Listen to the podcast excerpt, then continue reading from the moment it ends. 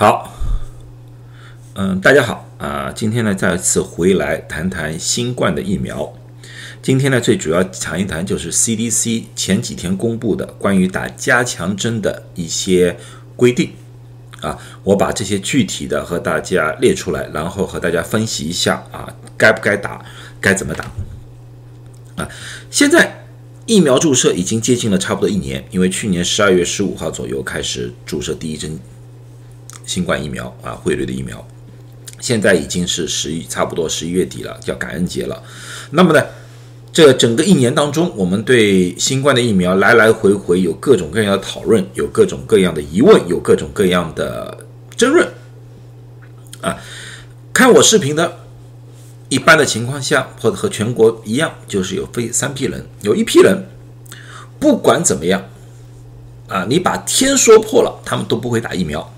啊，这一批也是经常在下面骂我的那批人啊，尊重他们的选择啊，我一直很尊重大家的选择啊，我从来不会强迫任何人去打疫苗或者不打疫苗啊。另外一批人呢，又恰恰相反，是非常喜欢打疫苗或者想打疫苗，因为我们在疫苗注册站确实发现过这种问题，有些人已经打过两针汇瑞疫苗，他其实只要打一针加强针。哎，他故意瞒着我们说没有打过，要打两针的加强针，有这种人吗？有，啊，我们也发现了，因为我们电脑里面有记录，后来就发现了，有些人到了打完一针加强针之后，还会告诉我们，他说：“哦，你一旦要打第四针的，可以打第四针的话，你尽快告诉我，我保证第一时间过来打。”有没有这种人？也有，但是绝大部分的人是处于中间段的，他们。一来是担心这个疫情，因为上集我已经说过了，在感恩节和圣诞节期间，疫情可能反复，特别是十一月八号，美国已经开放了边境，只要你打疫苗的，不管什么疫苗都可以进入美国。那么我们也知道，疫苗啊，虽然大家都在打，但是疫苗的性能啊，疫苗预防感染这个方面啊。是有差异的，啊，不能是说一模一样。所以这样一开放之后，啊，有些国家啊，可能有些人伪造了疫苗注射的证明来到美国，有没有可能？当然绝对有可能。啊，有些人的疫苗可能效果没有这么好，过来又感染了，有没有这可能？不是有可能是已经有了。啊，在这种情况之下的话，美国这个假期疫情出现反复。这是不可避免的，啊，是这一方面大家有这个担心。那么同时又有没有担心呢？因为第一批就是说不想打疫苗的人啊，每天都在制造新闻说这个疫苗有多少多少有害啊，辟谣。有些数据是真的，但是需要分析；有些数据完全是假的啊，这就需要大家去看一看这方面的东西。啊，在这种情况之下，很多人变成犹豫，犹犹豫豫，要打吗？还是不要打？啊，但是不管怎么样，我今天要告诉大家的，最主要是 CDC 现在是怎么说的。我知道我的听众里面有很大一批人完全不相信 CDC 的。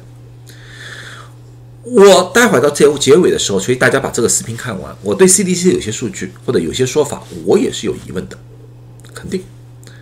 啊！但是我觉得他们出来的数据不是不能看，还是可以看。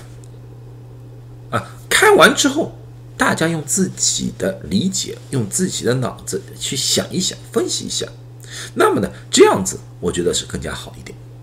好，那么 CDC 到底是怎么说的？CDC 把现在疫苗分成两种，一种是辉瑞和莫德纳。那么大家知道，这是一种新的 mRNA 的疫苗。啊，关于这群人。他们说，如果你打完前面两针之后，一定需要注射加强针的，就是说他强烈推荐需要打加强针的是五十岁以上的人，或者十八岁以上住在长期护理设施里面的住户。啊，这批人他是说属于比较高风险的。那么其他的人，你自由选择，你可打可不打，随你便。就是十八岁以上的所有人，记住这个不包括十二到十八岁的那个人群。所以，十二到十八岁的人群，有些有些家长确实来问过我们，要不要打加强针？我们说现在还没有需要打加强针的时候。那么，什么时候需要打加强针？是不是我们打完第二针之后马上就要打第三针？不是，是完成了第二针以后，至少六个月才能打加强针。啊，也就是说，现在基本上是，如果说你是五月份之前打的。第二针，那么你现在十一月底你可以来打加强针了，啊，如果说你是你七八月份打的，那么现在还不需要打加强针。那么剂量上面呢，惠瑞，如果你第一、第二针打的是惠瑞，第三针还是想打惠瑞，那个剂量是一模一样的，同一样剂量，啊，但是如果你加强针选择的是莫德纳，它的第三针加强针只是第一针和第二针的一半的剂量。啊，这是他们的不同。那么打哪一种疫苗，这也是大家自由的选择啊。上几期我有做过一个视频，关于就是哪一种疫苗的混合打效果更加好，我给过数据。但是这个数据里面有一个很大的问题，因为那个数据里面莫德纳的第三针是完全一模一样的剂量，所以那时候显示出来莫德纳的效果是特别好。但是现在莫德纳只有一半的剂量，这个至今为止没有一个研究的数据显示惠瑞和莫德纳这种加强针到底是哪一个好啊？所以呢，大家自由选择，你可以第一、第二针打惠瑞，第三针打莫德纳，你也可以第一、第二针打惠瑞，第三针还是打惠瑞，没有问题。莫德纳也是同样，这是自选的。另外一种疫苗呢，就是强生疫苗，强生疫苗是一个腺病毒载体疫苗，只需要打一针的。这个呢疫苗呢效果本身效果也比较差一点，它需要注射的是所有十八岁以上的人啊。那么什么时候注射呢？是强生疫苗打完之后两个月就需要打这个加强针了。打哪一种啊？这个我告诉大家，不用再选打强生作为加强针了，尽量去选惠瑞或 Moderna 打一针作为加强针比较合适，因为发现强生再加强生的话，效果并不这么明显。啊，这个是我的推荐，不是 CDC 说的，CDC 也说自选啊。我的推荐就是说，如果你打强生，你就打惠瑞和莫德纳。啊，具体的数据在上一次的有一个视频，就是呃混打疫苗里面有这个具体数据，大家可以去看一看。那么常见的到我们疫苗注射站来常见问的问题就是说，加强针的配方是不是有所不同？惠瑞的加强针的配方和剂量是和本来第一、第二针是完全一模一样的，没有任何区别。莫德纳在加强针的配方上面也是一模一样的，但是剂量减半，也就是说，他们运到我们药房里面来的那个针剂是完全一模一样的，它没有特殊的说啊，这是加强针的剂量，这个不是加强针，没有，是同一瓶来的，一模一样的啊。呃，那么有些人说，为什么我们现在不用？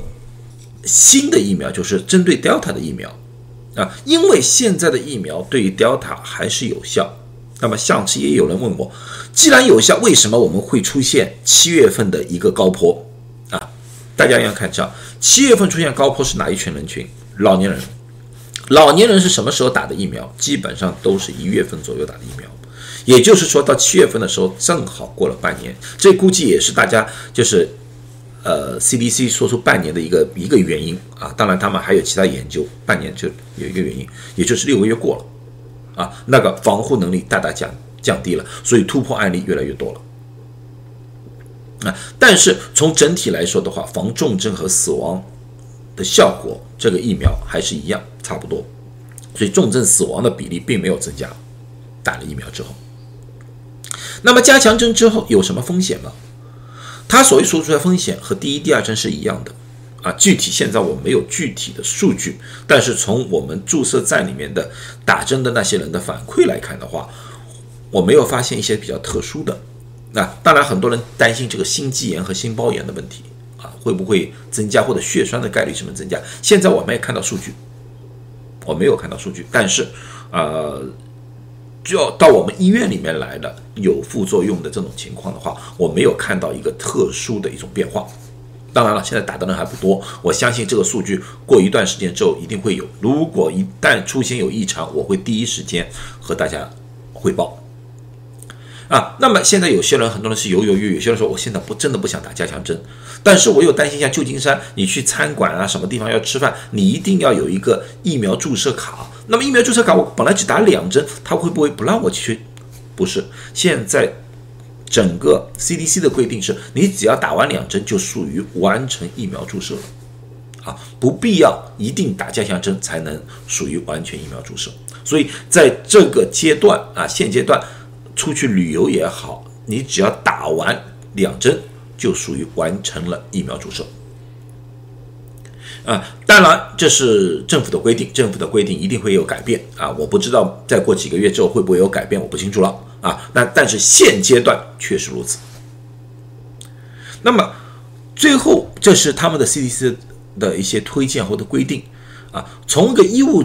工作者的角度来说的话，他们说的那些东西没有多大的问题，但是我还是强烈的怀疑有没有必要性，就是全民注射加强针。为什么？这也是 CDC 自己的数据。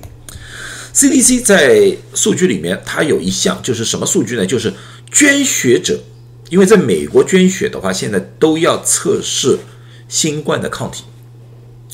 他们现在发现，在全国范围之内，捐血者抗体的存在率是百分之九十一点八，也就是说，一百个人里面有九十一点八个人已经存在了新冠抗体。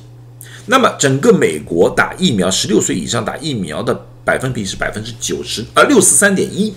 那么，也就是说，有接近百分之三十的人是由于感染。而得到了抗体。那么，当我们整个抗体的存在率达到百分之九十一点八，那么为什么啊？这是九月份的数据啊，这是九月份的啊数据。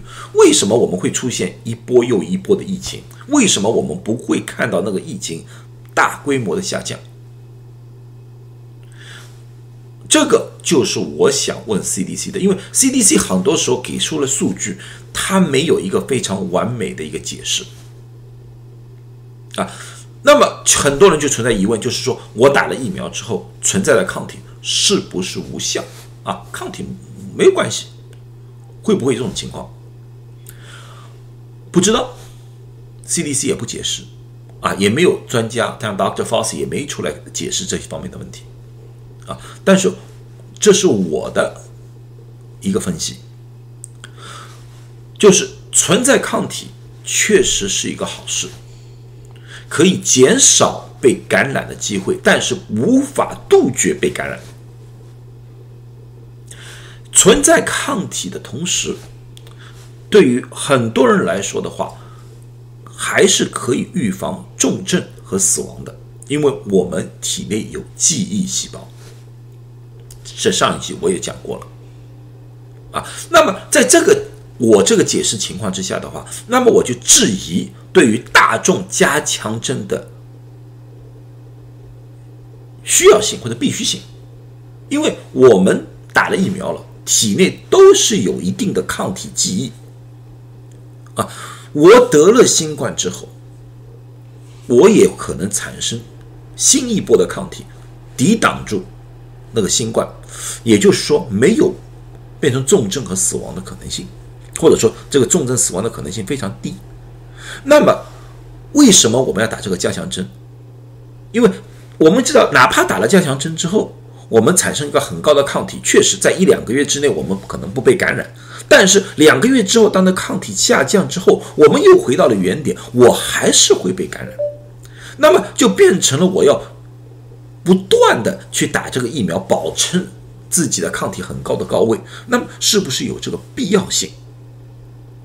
这就是很多人存在的怀疑，这也是我存在怀疑。这也就是为什么我说 CDC 有些时候很多的数据，他自己都无法自圆其说。那么从这个数据来看的话，因为我们也看到了这个这个九十一点八，像我们呃亚裔基本上已经达到百分之九十六点四的抗体的存在率了，这是很高的，亚裔做的很好。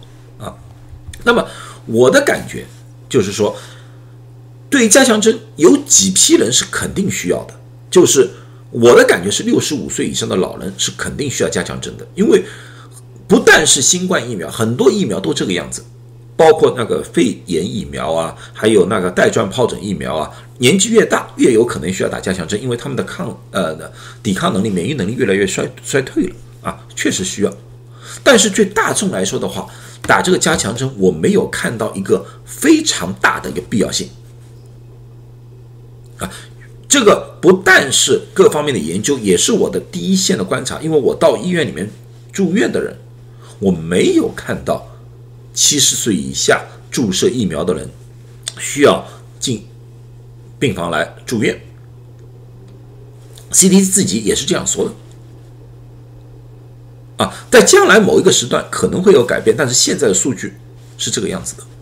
另外一批人是完全需要打加强针的，是什么？是那种本身有基础疾病的，并不是说本身有基础疾病的他们无法产生抗体，而是有基础疾病的人转重症的可能性比较高，比如说像糖尿病啊、高血压之类的，还有肥胖。那么这些人为了以防万一，我想把他抗体放到一个更加高的一个高位。阻止他变重症，这个也在理论上可以说得过去啊。那么这就是我经常所说的，这次在整个疫情当中，我发现 CDC 和 FDA 在很多时候过度的官僚啊，过度的就是把自己放在高高在上的一个位置，没有很好的回答大众的问题，而造成了各种各样的谣言，造成了各种各样的疑虑。啊，我希望通过这个疫情能够进行一些改变，啊，但是我知道这个很难，这是一种习惯性的思维，啊，这也就是为什么我在这里做这种科普的一个最主要原因，啊，大家觉得我说的有道理的，那么点赞；如果觉得没有道理的，你踩我几下也无所谓，但是我还是做我自己的工作，尽量把我所知道的东西告诉大家。谢谢大家，祝大家都健康。